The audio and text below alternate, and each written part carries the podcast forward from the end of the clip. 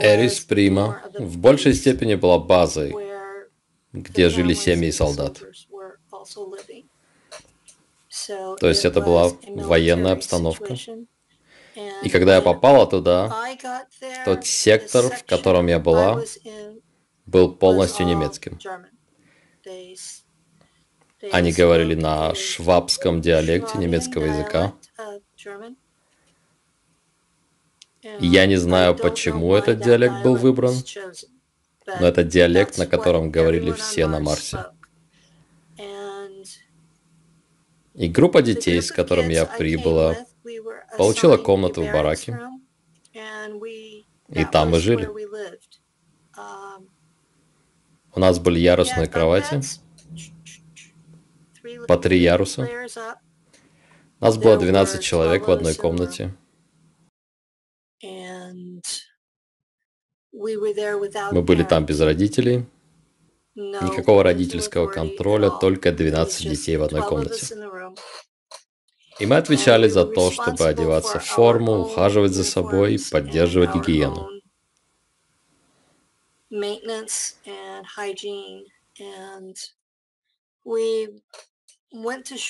Мы ходили в Шуле, в школу с детьми из колоний. Это была школа, которую немцы создали для своих собственных детей. И так как мы должны были служить бок о бок с ними, они не хотели, чтобы мы были тупыми. Это то, что делают немцы и чего не делают другие группы секретных космических программ. В других группах тебя просто обучают навыкам для выполнения твоей работы. Только тому, что тебе нужно для твоей работы. Поэтому ты просто... В других группах ты, по сути, ребенок с улицы с нужными им навыками. А немцы обучают тебя с их собственными детьми. От тебя требуют поддерживать определенный стандарт поведения. Когда я прибыла туда, мне было 9 лет, и они держали меня в школе 10 лет. Они создавали образованный класс людей для службы в их марсианских военных формированиях. И это то, чего я не видела ни в какой другой группе в космосе. То есть я не знаю ничего о русской группе, но я знаю, что русские дети, которые находились в составе немецкой группы, также проходили через эту школу. То есть это была не только я, не только моя группа, это была их стандартная процедура. Они не хотели иметь тупых людей в своей среде. Ты имеешь в виду, что были русские дети, которых передавали в немецкие колонии?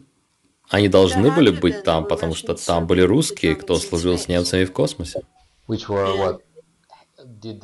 думаешь, они сотрудничали с немцами или они были переданы по договору так же, как американский персонал? Или как это было сделано, насколько ты знаешь?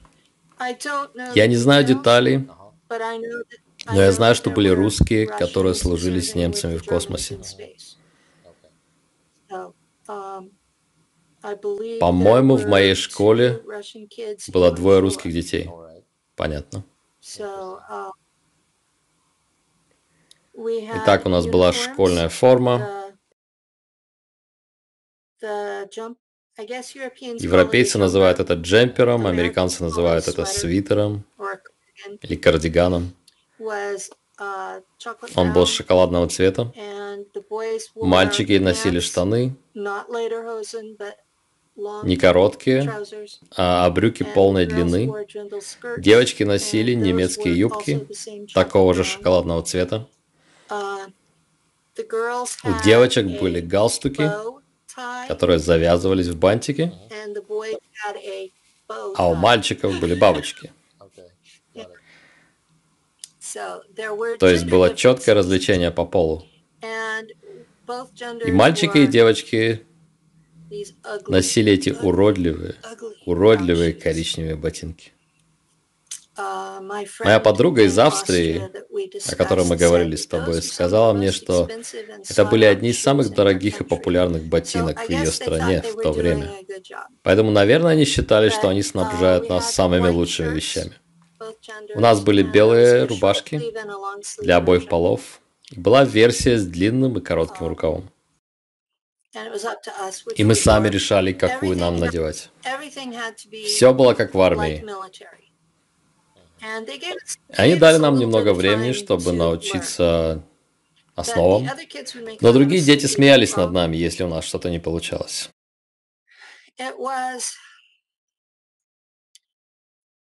Это была очень германская культура, то есть мы должны были уважать вышестоящих, учителя, военных, руководство базы, беспрекословное подчинение.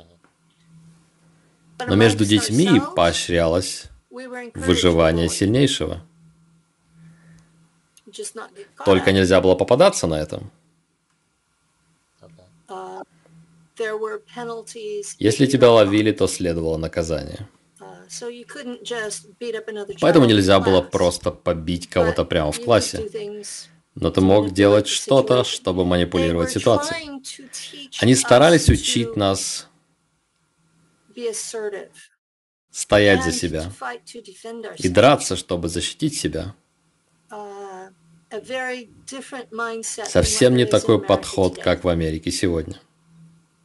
Um, Учителя это были мужчины или женщины? Был ли какой-то личный контакт между вами и учителем? Как это было устроено? Все было устроено в прусском стиле. Учителем был мужчина, который был очень строгим. Мы сидели за маленькой партой, и у каждого была маленькая доска. По крайней мере, в начале это была доска с мелом. И мы много писали и стирали. И снова писали. И мы многое повторяли за учителем вслух. Если ты что-то повторял неправильно много раз, он подходил и бил тебя линейкой по рукам. Или унижал тебя перед всем классом. Сколько человек было в твоем классе? Примерно. 30? Ясно. Большинство были немецкими детьми и некоторые из американской группы?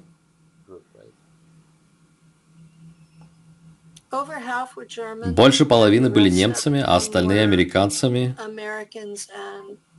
И еще была пара других национальностей. Ясно. Поэтому ожидалось, что половина из нас станет частью сил обороны Марса.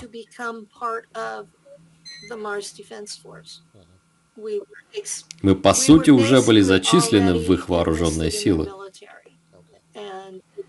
И они считали это самой базовой подготовкой. Нужно помнить, что моя группа прибыла из Лэнгли, и мы не... То есть я умела читать и писать на английском, потому что моя мама научила меня до того, как меня забрали, но остальные дети не умели. Они не умели читать или писать ни на каком языке. Они были неграмотными. И это было реальной проблемой для немцев. И так нас обучали многим предметам, но не так, как им обучают на Земле. Uh, Начиная с математики, они использовали 60-ричную систему вычислений.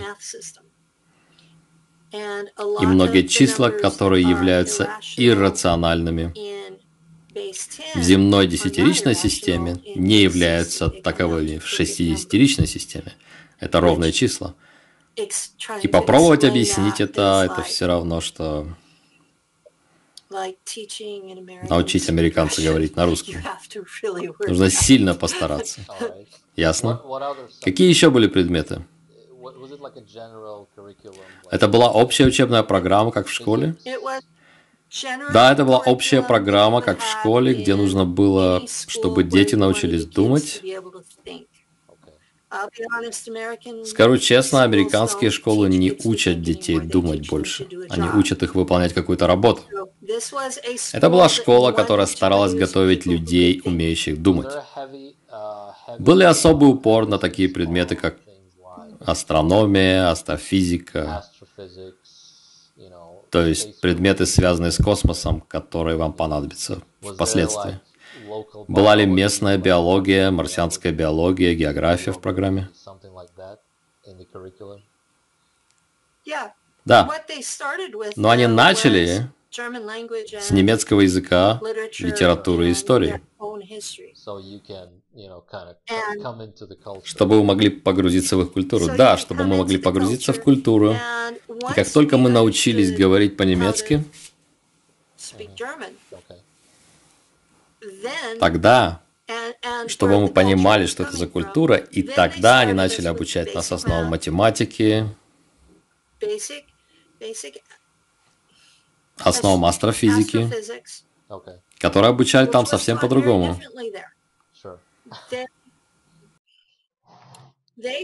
Они сказали, что Эйнштейн ошибался. Эйнштейн ошибался? Да, Эйнштейн ошибался.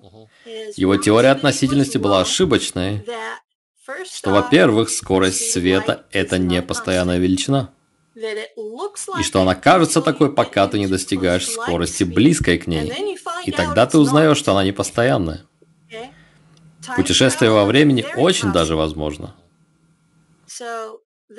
Поэтому скорость света не является пределом.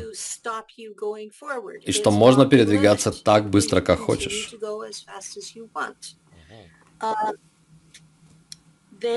Они учили нас модели электрической вселенной, смешанной с квантовой механикой. Ты можешь привести пример, что-то, что даст представление об этой модели?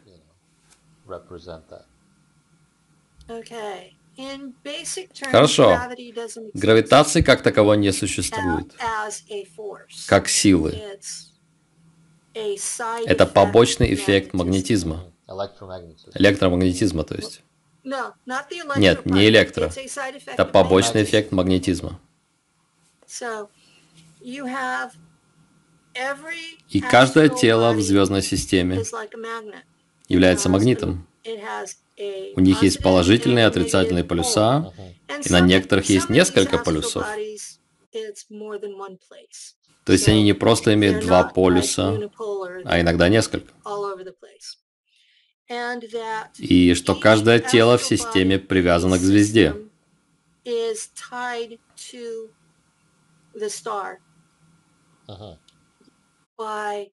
Порталами. Ясно. Ты имеешь в виду планеты, небесные тела внутри звездной системы? Да. Ясно. Они все привязаны к звезде порталами. И по мере вращения тела места входа в портал относительно планеты меняются. И это звучит безумно для людей, которых этому не обучали. То есть это основные понятия той системы знаний, которую используют немцы для путешествий в космосе.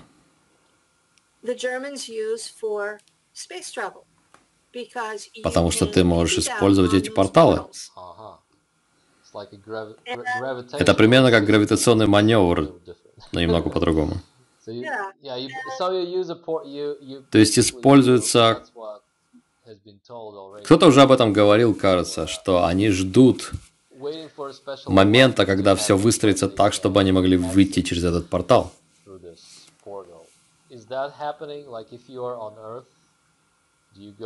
Это так происходит, если ты на Земле, ты летишь от Земли через Солнце?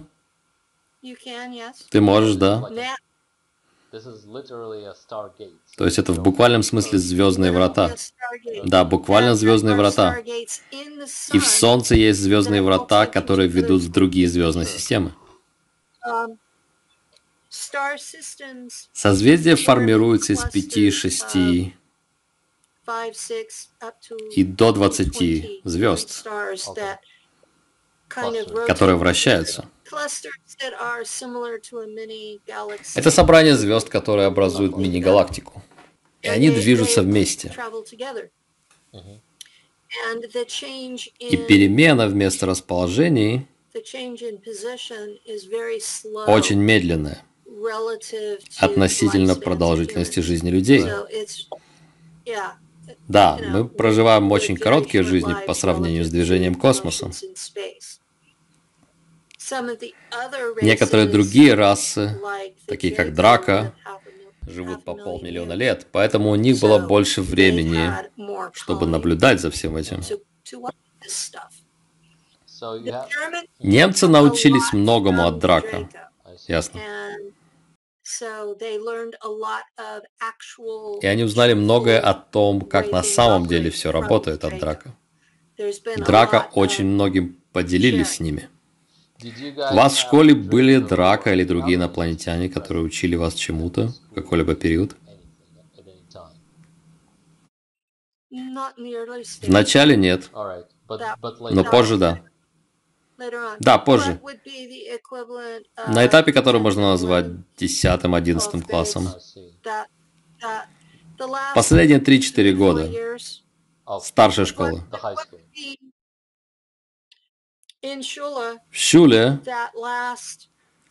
последние 3-4 года тебя обучают по твоей специализации. И она основана на твоих генетических способностях. Ясно? Это не основано на какой-то субъективной оценке типа того, что ты хочешь сделать. Они тестируют тебя генетически. Они проводят регрессии, узнают, кем ты был в прошлых жизнях на уровне души. Они в точности знают, на что ты способен. Ничего себе, понятно. И они готовят тебя для оптимального использования твоих способностей.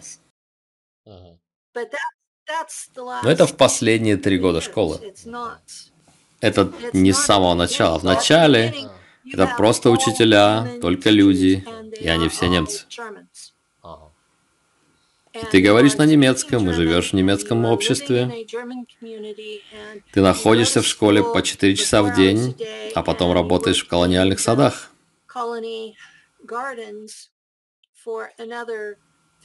Еще по 3 часа в день. У тебя нет никакого домашнего задания. Ты делаешь все в классе. Ясно. После того, как мы начали учиться по специализации, у нас появились прозрачные планшеты, и мы читали материалы на них.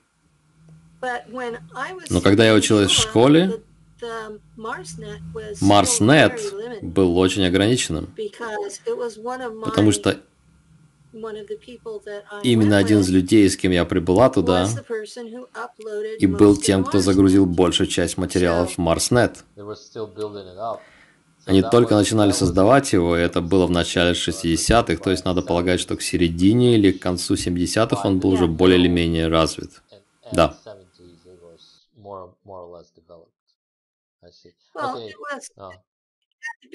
Ну, вначале он просто копировал документы. и переводил их, потому что он владел английским, немецким и русским и очень хорошо владел всеми тремя. Это был его главный навык. Языки, как у тебя. Поэтому, если бы ты был на Марсе, ты бы загружал материалы в Марснет. Точно, да. Итак, ты заканчиваешь занятия, идешь работать в колонию. Что люди делают? Как проходит работа в саду? У нас были обязанности работать в саду, потому что они считали, что мы можем это делать. Каждый должен был делать что-то, что вносило вклад в жизнь колонии. Для некоторых это была работа на посту охраны базы, потому что немцы начали войну с двумя разумными расами, которые уже жили на Марсе. Потому что,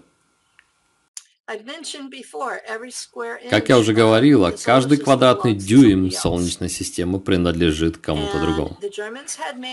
И немцы заключили договор с Драко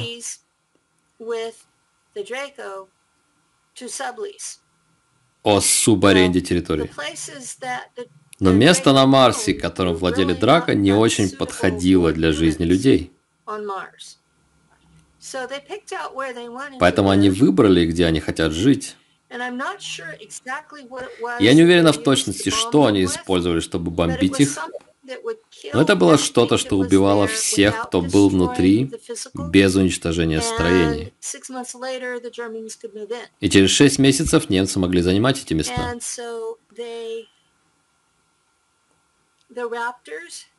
И местная раса рапторов выжила после того, что уничтожила атмосферу на Марсе в древности.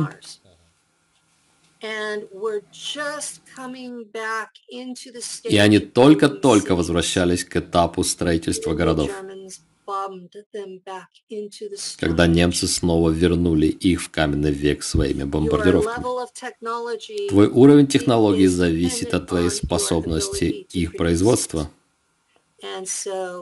И поэтому, когда их города были уничтожены, с ними были уничтожены и их технологии.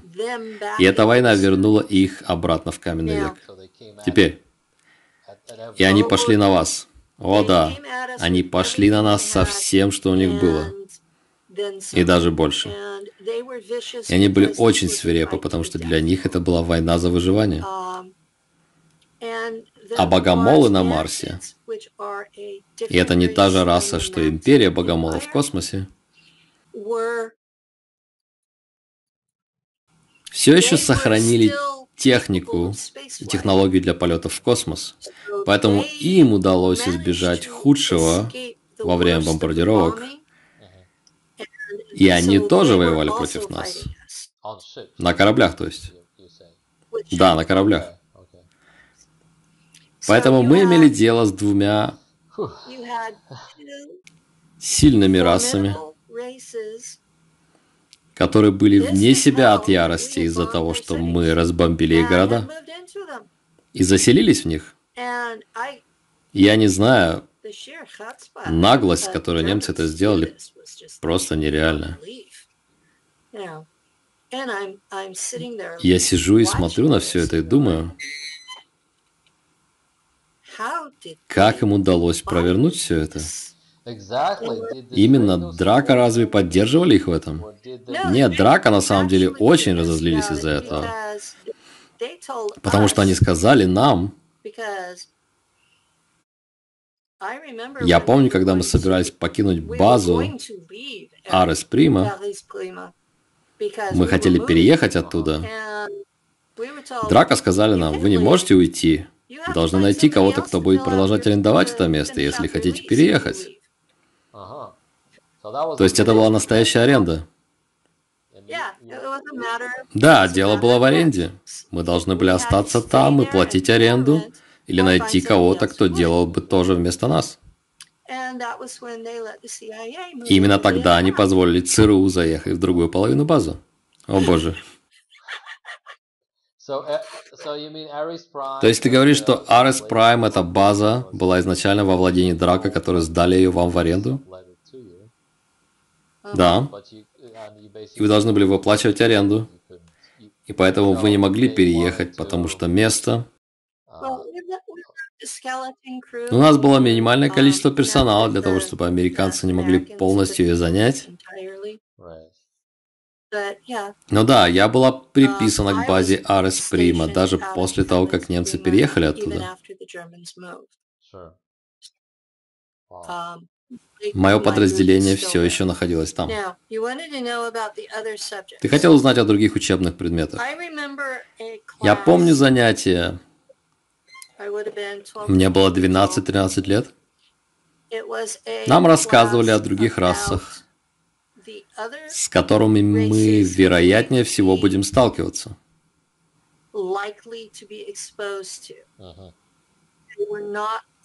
И которые не были местными марсианскими расами. И они считались теми, кто часто посещал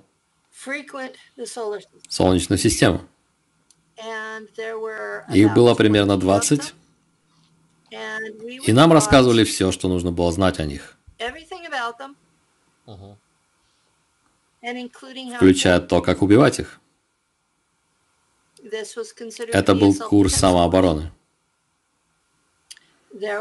Было три расы. Не пытайтесь убить их, просто оставьте их в покое к такой-то матери. В бой не вступать. И это были? Одно из них была раса Сальдебарана. Ага, ребята с большими головами. На самом деле они выглядят так же, как ты и я. Они просто до ужаса скверные противники. Однажды отряд немецких кораблей появился в их системе. Ну, в конце концов, они общались с немцами через Марию Орсич. И немцы думали, что у них есть приглашение, и они появились на орбите одной из их планет и были тут же уничтожены. Нельзя появляться там без приглашения. Даже с приглашением это не самая лучшая идея. То есть есть зона вокруг их звезды, и туда нельзя заходить. Итак, альдебаранцы — это инопланетяне, которые выглядят полностью как мы. Угу. Какие еще были расы в списке? Нам рассказали о лирианцах и сказали не вступать с ними в бой. Которых? Лирианцы — это... Лирианцы из созвездия Лиры. Как они выглядят? Они выше нас на пару футов. То есть э, немного выше двух метров. И они эволюционировали из больших кошек. Ага, то есть кошачья раса. Да, кошачья. В бой не вступать. Что бы вы ни делали, в лучшем случае их будет очень трудно одолеть. И мы говорим о космических битвах на кораблях, а не встрече с ними на поле боя. Нет, мы говорим о встрече с ними на поле боя. О встрече их на поверхности. Да, мы говорим о встрече с ними на поверхности планеты. Итак, нам нельзя было вступать в бой с лирианцами? Ни в коем случае. Нам рассказали, о семи расах империи Драка. И шесть подчиненных рас не любят, когда их называют Драко. Но я не помню все их имена. То есть это отдельные расы. Да, это все разные виды, и они не смешиваются между собой. Они даже редко общаются друг с другом, кроме как через цепь командования. Альфа Драка всегда главный. И у Альфа тоже есть своя цепь командования. И они все отчитываются перед королевой. Или королевой матерью. Или обеими. Нам сказали, что если вы имеете дело с Альфа Драко в одиночку, ни в коем случае не вступать в бой. Вам это говорили немцы? Да, это говорили немцы. В одиночку в бой не вступать. Не вступать в бой ни с какой из рас драконицев, если ты один. И точка. Почему они... Зачем им нужно было говорить вам это? Ведь они были, по сути, вместе с Драко в одной упряжке. Они что, надеялись, что они когда-нибудь встанут на один уровень с Драко?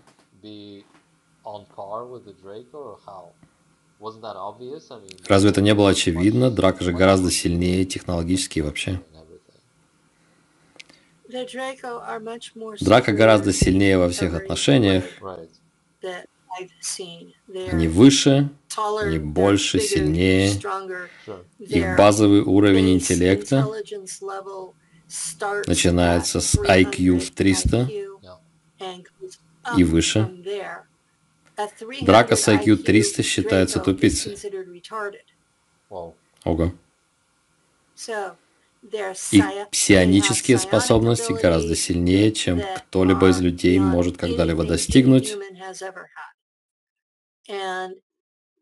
И вступать в бой с кем-то из них в нарушение приказов это просто самоубийство. Верно. То есть это был практический совет в бой не вступать. С ними просто нельзя связываться. Окей, раз мы говорим об этом, ответь тогда на вопрос на 64 тысячи долларов, на который мне так и не смог ответить Рэнди Крамер, потому что мы сменили тему. Американские силы обороны Марса находились в конфликте с одной из групп Драка на поверхности Марса. И Рэнди сказал, что Драка вмешивались в их конфликт с богомолами и с рапторами.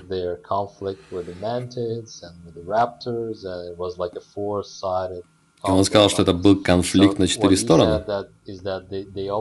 И что все они, кто был на поверхности, объединились в конце концов против этой внешней драконийской угрозы. Итак, эти драка были теми же самыми, кто находился в союзе с немцами, или это была другая группа?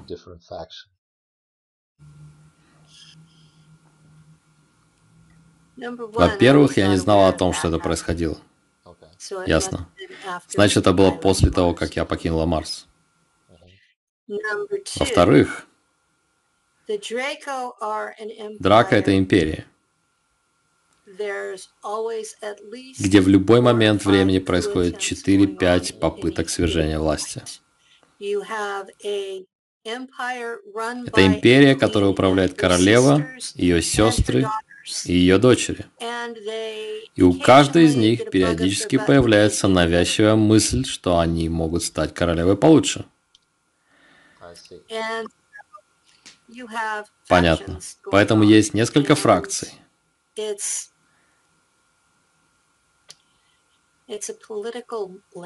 Иметь с ними дело – это настоящее политическое минное поле. Это в лучшем случае.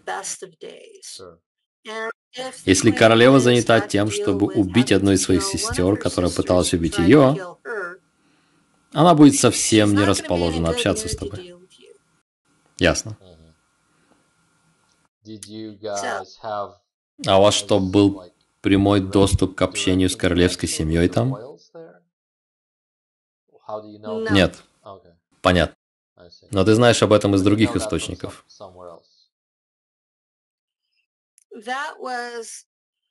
Это были... Это были, по сути, основы экзополитики.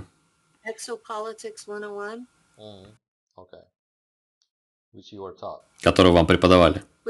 Которые мне преподавали, да. Это мне преподавали в школе. Нас также учили, что две религии, которые были разрешены в Нахтваффен, в немецком космическом флоте, um,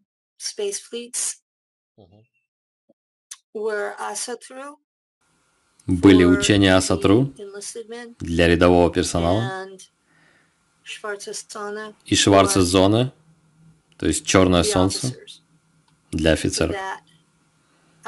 И что в Асатру боги это не боги, а обожествленные люди. То есть они были великими предками, а не богами в человеческом понимании. Ясно? И что орден Черного Солнца или Шварцезона на немецком зародился в рядах Ордена Тевтонских рыцарей. Я пыталась подтвердить этот факт, э, исследуя земные источники информации. И кажется, мне удалось установить пару связей того, каким образом римско-католический военный монашеский орден мог начать исповедовать оккультные верования, которым учат шварцезоны. Так что что вы делали в плане религиозных практик там, на базе и в колонии?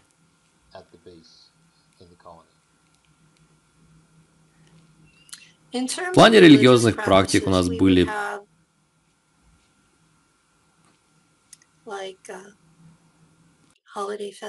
праздники и фестивали, основанные на календаре Асатру. Они отталкивались от положений Марса на орбите, а не от земных дат. По сути, главными были равноденствие и солнцестояние.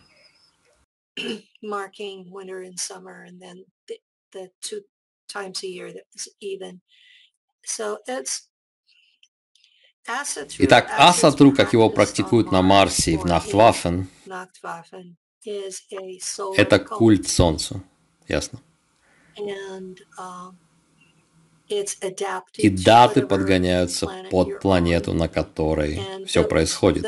А те, кто находится на борту кораблей, просто используют земной календарь. И большинство из них думают, что Земля была уничтожена в Кобальтовой войне. И что она будет пригодна для жизни только через 10 тысяч лет. Поэтому вообще никто не думает и не знает о том, что происходит на Земле.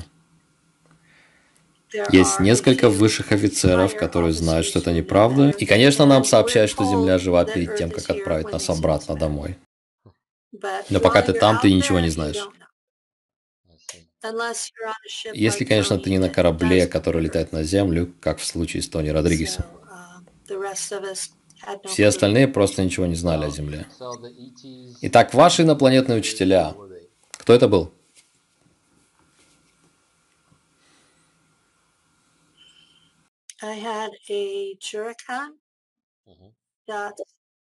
У нас был учитель из расы Джуракан. Это военная каста драка. Он был инструктором по рукопашному бою. Или в нашем случае нам нужно было научиться не попасть под его удары. Окей. Okay. Это интересно, потому что он, наверное, раз в пять больше вас.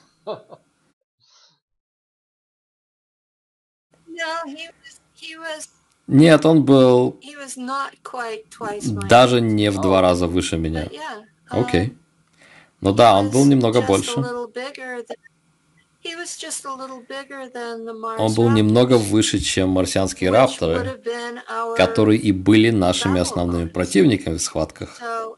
Если ты можешь побить кого-то, кто немного больше твоего будущего противника, то да. То есть марсианские рапторы были нашими главными противниками. И он, будучи крупнее их, поскольку он черепаха, он не был таким же подвижным, как рапторы. Угу. Но он хорошо держал стойку. Uh, uh, И у нас были... Тоже еще у нас было. У нас была пара серых, которые обучали нас, точнее, учили меня навыкам штурмана и навигации. И еще было много драка из касты рабочих.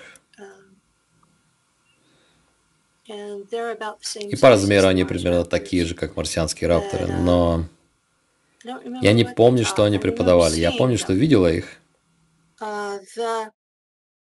Теперь психическим техникам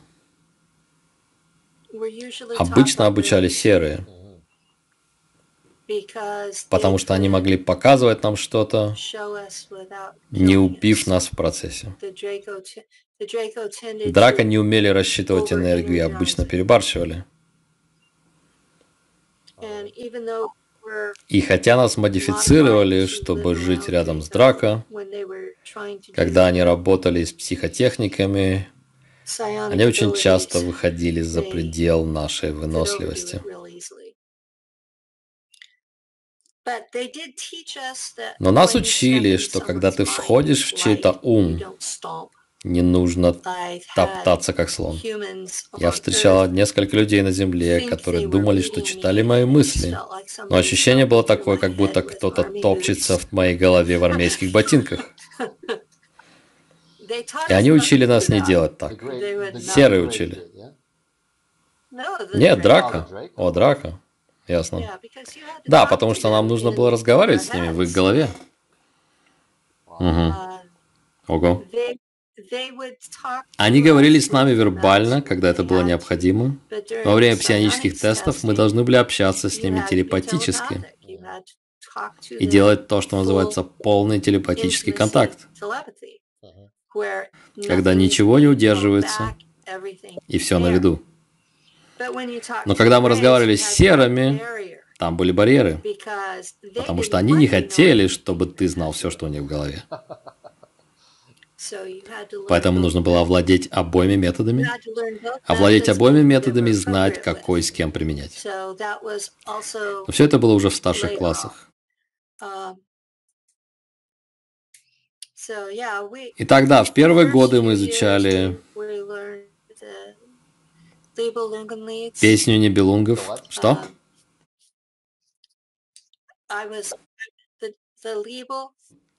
На немецком это Нибелунgenlied. Это эпос о королях Нибелунгов.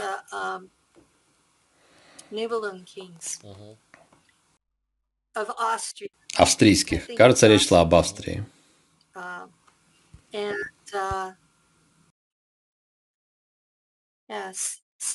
Там были Зигфрид и Брунгильда. И они рассказывали об этом очень эпично. Что это были потрясающие героические люди. Что мы должны были хотеть быть как они. Но потом, когда я читал это в английском переводе, я такая... Какая тупость. А потом, когда я изучал историю, я выяснил, что настоящие Зигфрид и Брунгильда жили на 600 лет раньше.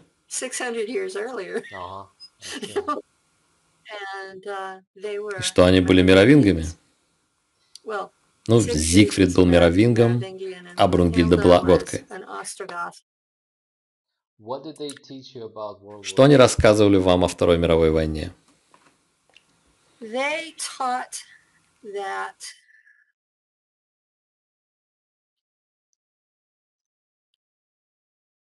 Они учили, что Первая мировая война велась за объединение всех германоговорящих стран в одну страну,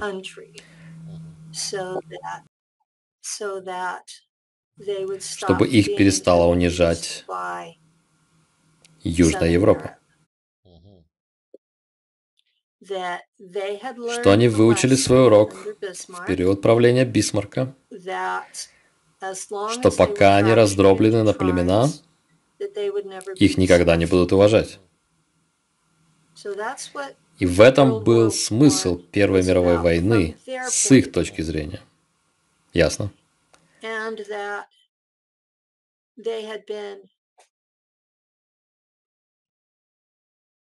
И что их наказали в конце этой войны до такой степени, что это был геноцид. Потому что их правительство было забрано у них. Его заменили на либеральную демократию, у которой не было уважения к людям. И что одновременно с этим банкиры начали печатать деньги, так что все деньги, которые были у людей, перестали чего-то стоить. Было много людей, которые получали пенсии в размере 500-600 долларов в месяц на то время. И это были все их деньги. И вдруг их деньги стали стоить меньше, чем бумага, на которой они напечатаны. И никто из них не мог больше покупать уголь, чтобы отапливать дома, они не могли готовить еду, они не могли покупать еду, они теряли свои дома, оказывались на улице зимой, а зима в Германии – это много снега и сильный мороз. Поэтому много людей умерло.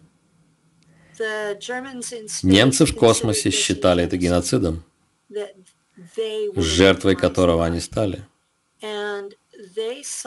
И они считали, что аристократия поддержала Гитлера, чтобы покончить со всем этим. В их глазах это выглядело как то, что вожди их древних племен взяли ситуацию в свои руки, чтобы спасти людей.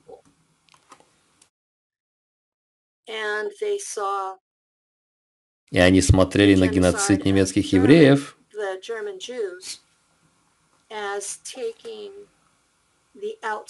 как на то, что они разбирались с чужаками, которые были ответственны за их геноцид. И они очень много говорили о том, что они пытались выслать евреев в другие страны, и что никто не принял их. Ясно. То есть это то, что они рассказывали на Марсе. Да, это то, что они рассказывали на Марсе. Что никто не принимал евреев, потому что все их ненавидели. Это то, что они рассказывали на Марсе. Теперь, я на четверть еврейка. Они ни разу не доставали меня из-за того, что я еврейка. Они ни разу не доставали меня из-за того, что моя бабушка еврейка. Ни разу. Из-за того, как устроен закон Моисея, мать моей матери была еврейкой. Это значит, что я еврейка.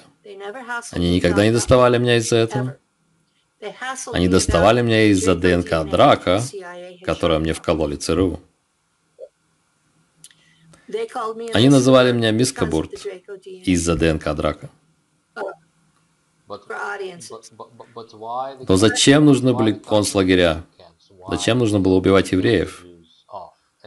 И не только евреев, и цыган, и славян.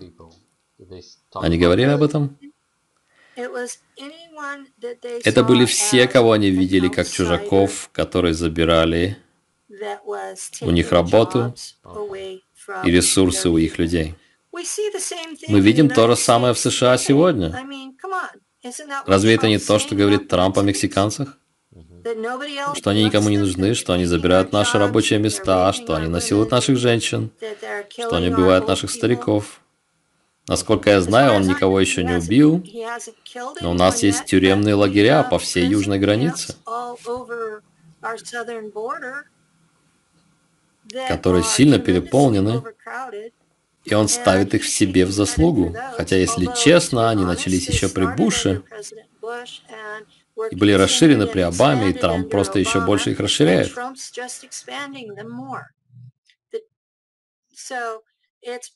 Поэтому весь 21 век американские президенты обвиняли мексиканцев в своих экономических проблемах. Понятно. Поэтому сколько времени должно пройти, чтобы следующий президент начал уничтожать их? Наша пресса уже раструбила новости о том, что в этих лагерях умирают дети. И половина населения разгневана по этому поводу, но другая половина считает, что это в порядке вещей. Окей. Okay. То есть это было их видение истории. А какое у них было видение будущего? Они собирались бесконечно расширяться, они хотели поселиться на Марсе. Какая была общая миссия, которой они вас учили? Они говорили, что Земля погибла, что они — это остаток человеческой расы, и что нашим общим долгом было обеспечить выживание человечества.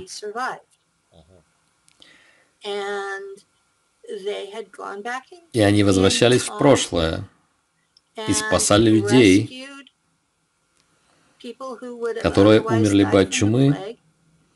Они вернулись в свое прошлое и забрали этих людей потому что у них были технологии, чтобы воскрешать их из мертвых и исцелять от всего, что с ними было не так. Поэтому они возвращались на 400 лет в прошлое. Мы говорим о миллионах германоговорящих людей, которых они вытащили из прошлого и поселили этих людей в колониях. И они знали, что у них не было достаточно генетического разнообразия, чтобы поддерживать все эти колонии. И поэтому они надеялись, что американцы, которые служили в их космических программах, захотят жить в этих колониях. Но когда ЦРУ обколола их ДНК драка, все было испорчено, потому что им нужны были люди. Им не нужны были гибриды.